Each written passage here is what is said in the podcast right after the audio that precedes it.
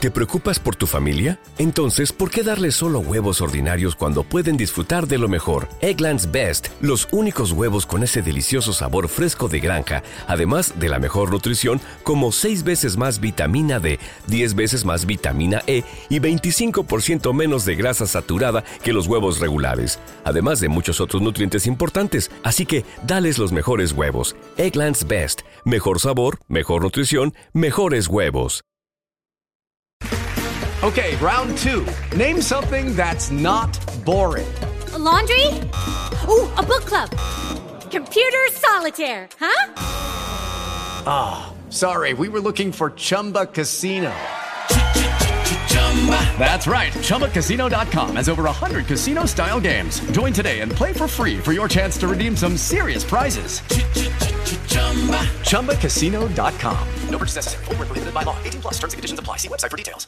El nacimiento de Jesús marca la llegada milagrosa de ese Mesías Salvador que Dios había prometido a su pueblo. El liberalismo del siglo XIX hizo todo lo posible en su poder académico crítico para desmitologizar las páginas del Nuevo Testamento y darnos a un Jesús distinto, un Jesús naturalizado, un Jesús despojado de lo milagroso.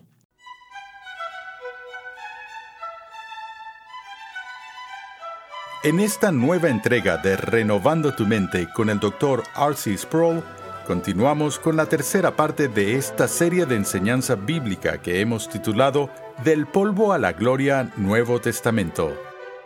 Y recuerda que estás cordialmente invitado a nuestro evento especial Hechos a la Imagen de Dios, el cual se llevará a cabo durante la Conferencia Nacional Ligonier en Orlando, Florida, del 19 al 21 de marzo del 2020. Contaremos con la participación de Miguel Núñez, Pepe Mendoza, Augustus Nicodemus, Steven Lawson, entre otros. Regístrate hoy mismo en nuestra página web renovandotumente.org. La vida de Jesús comenzó en circunstancias muy humildes cuando un ángel del Señor se acercó a una pobre adolescente judía para informarle que ella daría a luz al Hijo de Dios.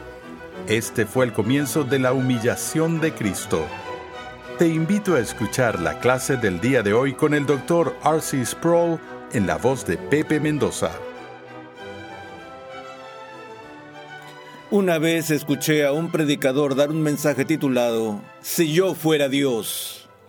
Era un título extraño, por cierto, pero en su sermón usó un poco de eh, imaginación creativa Dijo que si él fuera Dios y decidiera traer a su hijo a este mundo, no lo habría hecho nacer eh, en un pueblo del campo a las afueras de Jerusalén, sino que él hubiera vestido en un tipo de uniforme de piloto naval o de héroe espacial y lo hubiera hecho descender del cielo ir directamente a la cruz, completar la obra de redención y luego regresar. En otras palabras, él estaba diciendo, yo enviaría a mi hijo en un atuendo real, hacer un gran alboroto y luego salir de la escena. Pero no es así como Dios lo hizo.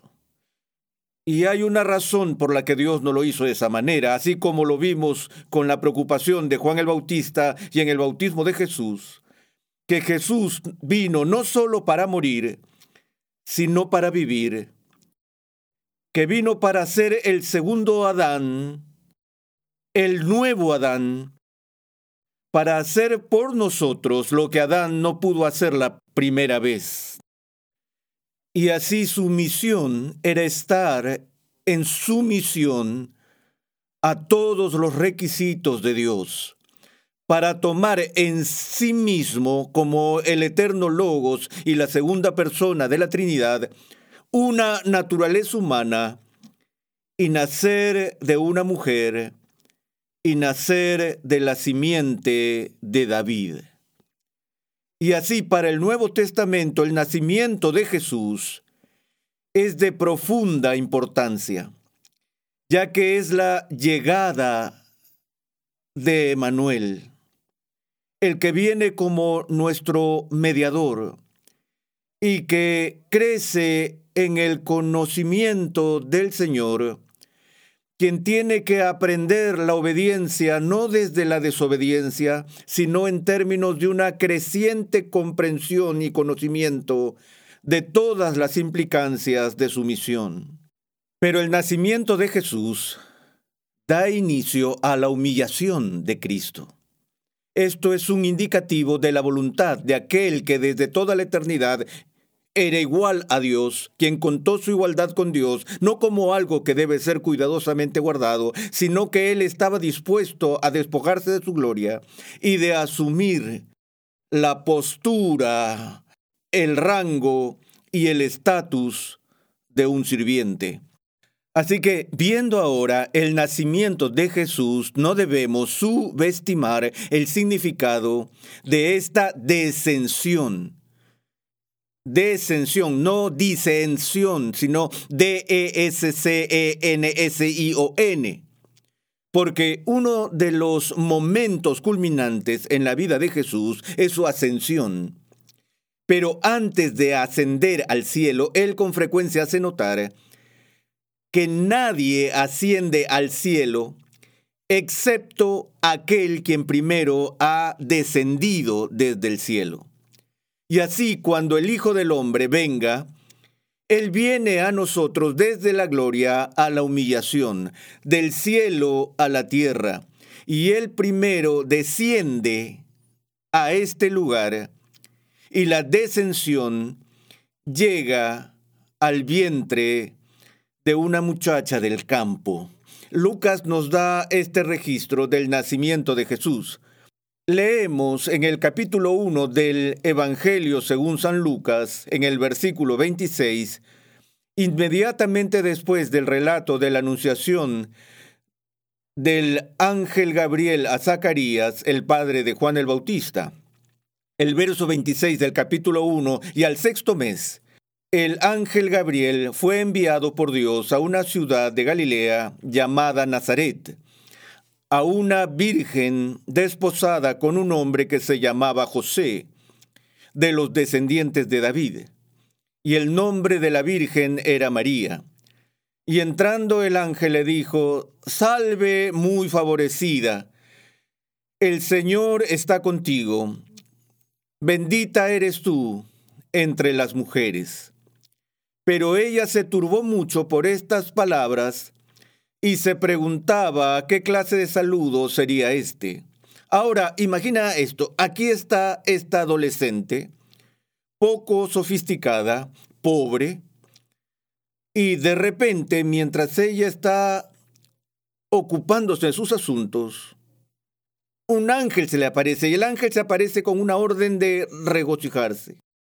Y la causa de su regocijo es que ha encontrado el favor de Dios y ella ha sido elegida por Dios para una bendición profunda y especial. Y sin embargo, cuando oye esto, se nos dice que su respuesta inicial es que ella está preocupada. Ahora, eso puede sonar extraño, puede parecer inconsistente cuando un ángel de Dios viene y dice que debes ser feliz porque vas a recibir una gran bendición. Tú pensarías que la persona que tuvo una experiencia de este tipo está loca de alegría. Pero si lo piensas por unos minutos, ¿Cómo te sentirías si un ángel de Dios se inmiscuyera en tu tranquila existencia y te dijera que estás a punto de embarcarte en una misión especial? Creo que estarías preocupado también y la primera cosa es que quizás ni siquiera estarías seguro de estar experimentando lo que tus ojos te dicen que estás experimentando. Y el ángel reconoce la incomodidad de ella y le dijo, no temas, María porque has hallado gracia delante de Dios. Y he aquí concebirás en tu seno, y darás a luz un hijo, y le pondrás por nombre Jesús. Este será grande y será llamado Hijo del Altísimo, y el Señor Dios le dará el trono de su padre David, y reinará sobre la casa de Jacob para siempre, y su reino no tendrá fin. Ahora, nos preguntamos cuánto de este anuncio María entendió.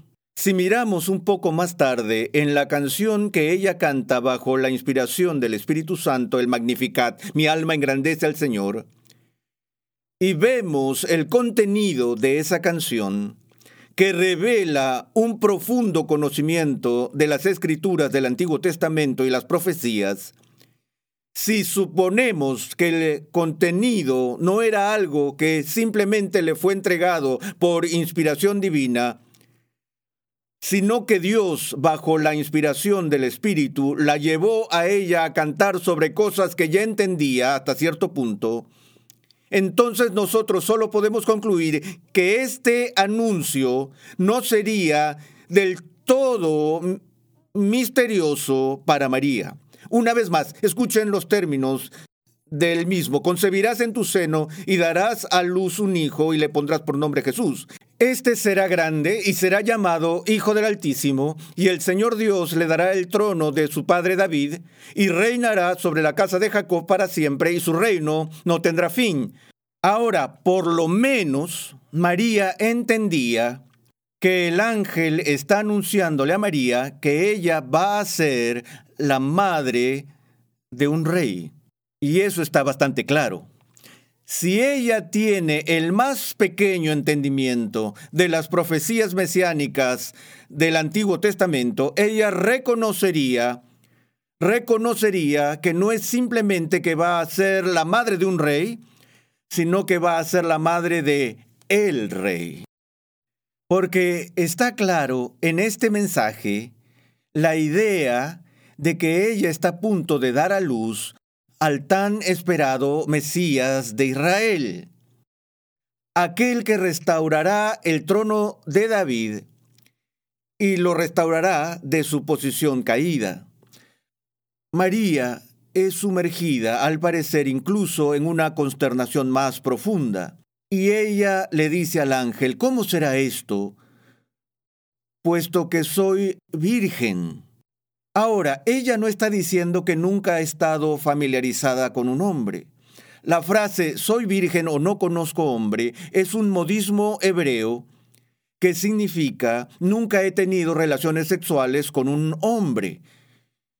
Y yo sé lo suficiente de biología. María está diciendo, sé que no se puede tener un bebé sin el proceso normal de procreación y yo estoy descalificada debido a que soy virgen. Así que tal vez te has equivocado de dirección, señor Gabriel. Y notamos un anuncio similar en el Evangelio de Mateo, donde el autor presenta el tema en el capítulo 1 de Mateo diciendo, y el nacimiento de Jesucristo fue como sigue. Estando su madre María desposada con José, antes de que se consumara el matrimonio, se halló que había concebido por obra del Espíritu Santo y José su marido, siendo un hombre justo, y no queriendo difamarla, quiso abandonarla en secreto. Ahora, José tiene que lidiar con este anuncio también. María en algún momento tiene que comunicar a su prometido, voy a tener un niño. Ahora, ¿qué significa esto automáticamente para José? Significa que su novia le ha sido infiel. Si puedo leer entre líneas, tengo la certeza de que María habría tratado de explicar esta situación a José y, sin embargo, él habría tenido un tiempo muy duro y extremadamente difícil, tratando de convencerse de la veracidad de lo que realmente ocurrió. Y aún así, él tiene compasión, se preocupa por ella, quiere impedir que el matrimonio sea realizado, pero al mismo tiempo no quiere causar una deshonra pública o un escándalo de su situación. Y él toma la decisión de dejarla secretamente hasta que hubo otra intervención. Pero mientras pensaba en esto, he aquí que se le apareció en sueños un ángel del Señor diciendo, José, hijo de David, no temas recibir a María, tu mujer, porque el niño que se ha engendrado en ella es del Espíritu Santo. Y dará a luz un hijo, y le pondrás por nombre Jesús, porque Él salvará a su pueblo de sus pecados. Y luego Mateo inmediatamente une esto a la profecía de Isaías, que una virgen concebirá y dará a luz un hijo, cuyo nombre sería llamado Emanuel o Dios con nosotros. Así que en ambos relatos, en el registro de Mateo y en el registro de Lucas, la proclamación asombrosa se presenta ante la iglesia de que las circunstancias del nacimiento de Jesús fueron extraordinarias y milagrosas. Que el nacimiento de Jesús fue un nacimiento virginal, un punto que por alguna razón ha sido altamente discutido en el último siglo o dos, de una manera un tanto eh, eh, inusual. Conozco todo tipo de gente que diría, que diría, eh, creo en la resurrección de Cristo, pero no creo en el nacimiento virginal. Como si Dios, al tener a su propio hijo concebido en el vientre de una mujer que es una virgen, es de alguna manera más difícil que levantar a su hijo de entre los muertos tenemos que entender que el relato bíblico del retrato de Jesús, el Jesús que es presentado en las páginas del Nuevo Testamento, es el Jesús cuya vida está llena de milagros. Su vida empieza con un milagro y termina o comienza de nuevo con un milagro y entre medio el poder del Dios vivo se muestra en y a través de él constantemente. El liberalismo del siglo XIX hizo todo lo posible en su poder académico crítico para desmitologizar las páginas del Nuevo Testamento y darnos a un Jesús distinto, un Jesús naturalizado, un Jesús despojado de lo milagroso. Y en la obra de Emil Brunner, Der Mittler, o El Mediador, en su traducción al español, cuando él resumió la cristología del pensamiento del siglo XIX, él usó una palabra para hacerlo. Y la palabra que usó fue esta, incredulidad. Pero como un asunto de la fe histórica cristiana, el registro del Nuevo Testamento es claro. Jesús nació de una virgen. Volvamos al registro de Lucas. La primera persona, sin embargo, que ejerció algún tipo de cuestionamiento escéptico o duda sobre la posibilidad del nacimiento virginal fue la misma Virgen. Al menos ella hizo la pregunta, ¿cómo será esto? Puesto que soy virgen. En otras palabras, para María el escuchar este mensaje sonaba absolutamente imposible. Respondiendo el ángel le dijo, El Espíritu Santo vendrá sobre ti, y el poder del Altísimo te cubrirá con su sombra. Por eso el santo niño que nacerá será llamado Hijo de Dios. Y he aquí, tu pariente Elizabeth en su vejez también ha concebido un hijo, y este es el sexto mes para ella, la que llamaban estéril, porque ninguna, porque ninguna cosa será imposible para Dios. Así que el ángel intenta responder a la pregunta alarmante de María y darle algo de confianza. Y lo primero que hace es responder a la pregunta, ¿cómo? ¿Cómo puede ser esto? Y Gabriel dice, déjame decirte cómo puede ser. Que este niño que va a nacer nacerá del poder del Espíritu Santo. Porque el Espíritu Santo vendrá sobre ti y el Espíritu Santo te cubrirá. Ahora, el lenguaje que se usa aquí es significativo, ya que es una remembranza del mismo lenguaje que encontramos en el primer capítulo de la Biblia. ¿Cómo se llevó a cabo la creación en el principio? Luego de recordar la descripción del universo desordenado, de estar sin forma y vacío y las tinieblas estaban sobre la faz del abismo, fue entonces cuando el Espíritu de Dios se movió sobre las aguas. Y la imagen que se usa allí en el idioma original es una que sugiere a un pájaro flotando sobre el agua proyectando su sombra, y es el mismo concepto que se usa aquí en el Evangelio de Lucas. así como el Espíritu Santo se movió sobre las aguas primigenias y trajo vida en la creación inicial, así el mismo poder de Dios, el mismo Espíritu de Santidad, estará sobre esta Virgen y la cubrirá para que un niño sea concebido en su vientre. Y luego el ángel dice, María, si estás teniendo problemas con esto, anda y ve a tu prima Elizabeth. Elizabeth, quien era estéril, ahora ya está en su sexto mes. Hay evidencia tangible que tú puedes examinar para entender el principio de que con Dios todas las cosas son posibles. Es raro que la Biblia hable tan cándidamente sobre lo que es posible y lo que es imposible. Creo que es interesante que en el otro punto de la vida de Jesús, en en el momento de su resurrección, se hayan hecho declaraciones sobre la posibilidad, según leemos, de que no era posible que la muerte lo detuviera. Me refiero a que la gente de hoy ve la historia de la resurrección y dice imposible. Eso no puede suceder. La perspectiva del Nuevo Testamento es 180 grados distinta. La perspectiva del Nuevo Testamento es que lo que es imposible, lo que es impensable, sería que la muerte detuviera a un hombre que no tenía pecado, que la muerte tendría el poder de reclamar permanentemente la vida del Hijo de Dios. Eso es imposible. No hay manera de que la muerte pudiera mantenerlo en la tumba. ¿Ven? Todo eso depende de si entendemos Génesis 1.1. En el principio creó Dios los cielos y la tierra. Desechen eso y podemos discutir las posibilidades e imposibilidades por siempre. Pero si hacen esa afirmación de que este universo ha sido creado y está providencialmente regido y gobernado por el autoexistente Creador eterno, entonces no es para nada difícil el ver la manifestación de su poder en el nacimiento y en la resurrección de su Hijo.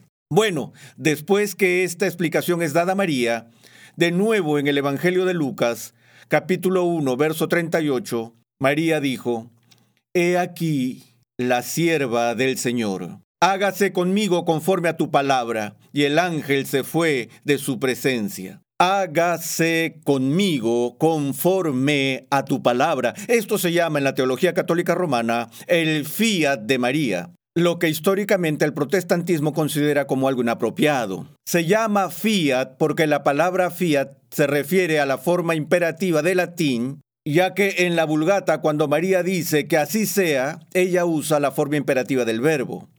Y eso es eh, el fiat o el decreto.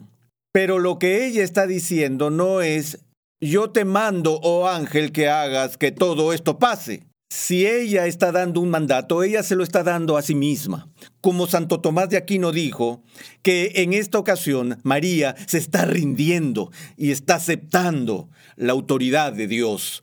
Ella no está dictando lo que va a ocurrir, sino que ella se está sometiendo a lo que le ha sido anunciado por el mensajero de Dios.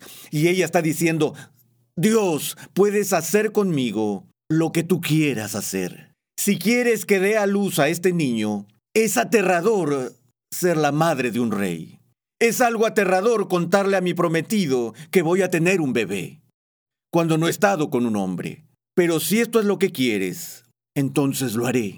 Luego se nos dice poco después que sucedió que salió un edicto de Augusto César en el cual todo el mundo debía ser empadronado. Y ya saben el resto de la historia, porque la oímos todos los años, cada vez que celebramos la Navidad, que en el momento en que el gobernante más poderoso en el mundo emitió un decreto que sería opresivo a esas personas, en las zonas afectadas por la pobreza de Palestina debido a su decreto, más allá de su decreto, estaba el decreto del Todopoderoso Dios determinando que su hijo nacería en Belén, tal como él había hablado a través del profeta Miqueas siglos y siglos atrás.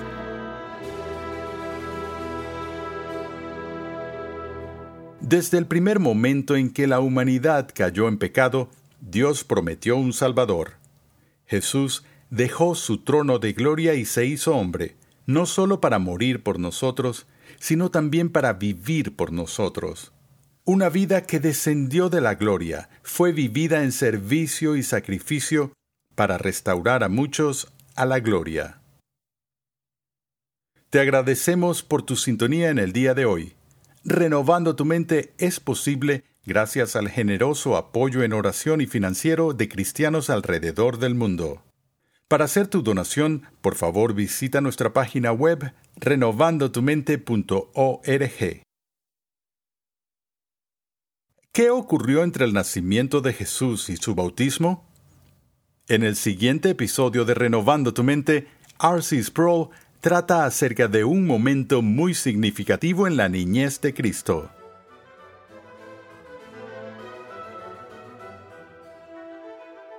Renovando tu mente es una producción de los ministerios Ligonier, la confraternidad de enseñanza del Dr. R.C. Sproul. Nuestra misión, pasión y propósito es ayudar a las personas a crecer en su conocimiento de Dios y su santidad. Para contactarnos, por favor, envíanos un correo electrónico a programa arroba renovandotumente.org con tus preguntas, testimonios y comentarios.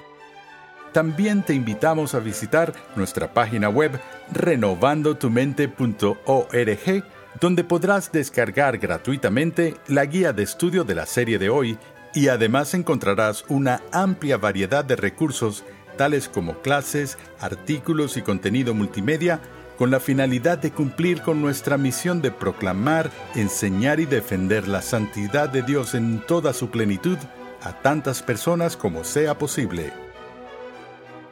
Dios llama a su pueblo a ser transformado por la renovación de su mente. Es por esta razón que transmitimos una enseñanza que expone las glorias de Dios reveladas en la Biblia en el contexto de la cultura, la filosofía, la apologética, la ética y la historia de la Iglesia. Te invitamos a sintonizarnos nuevamente en esta misma emisora y en este mismo horario y a unirte a nuestra comunidad virtual en las redes sociales.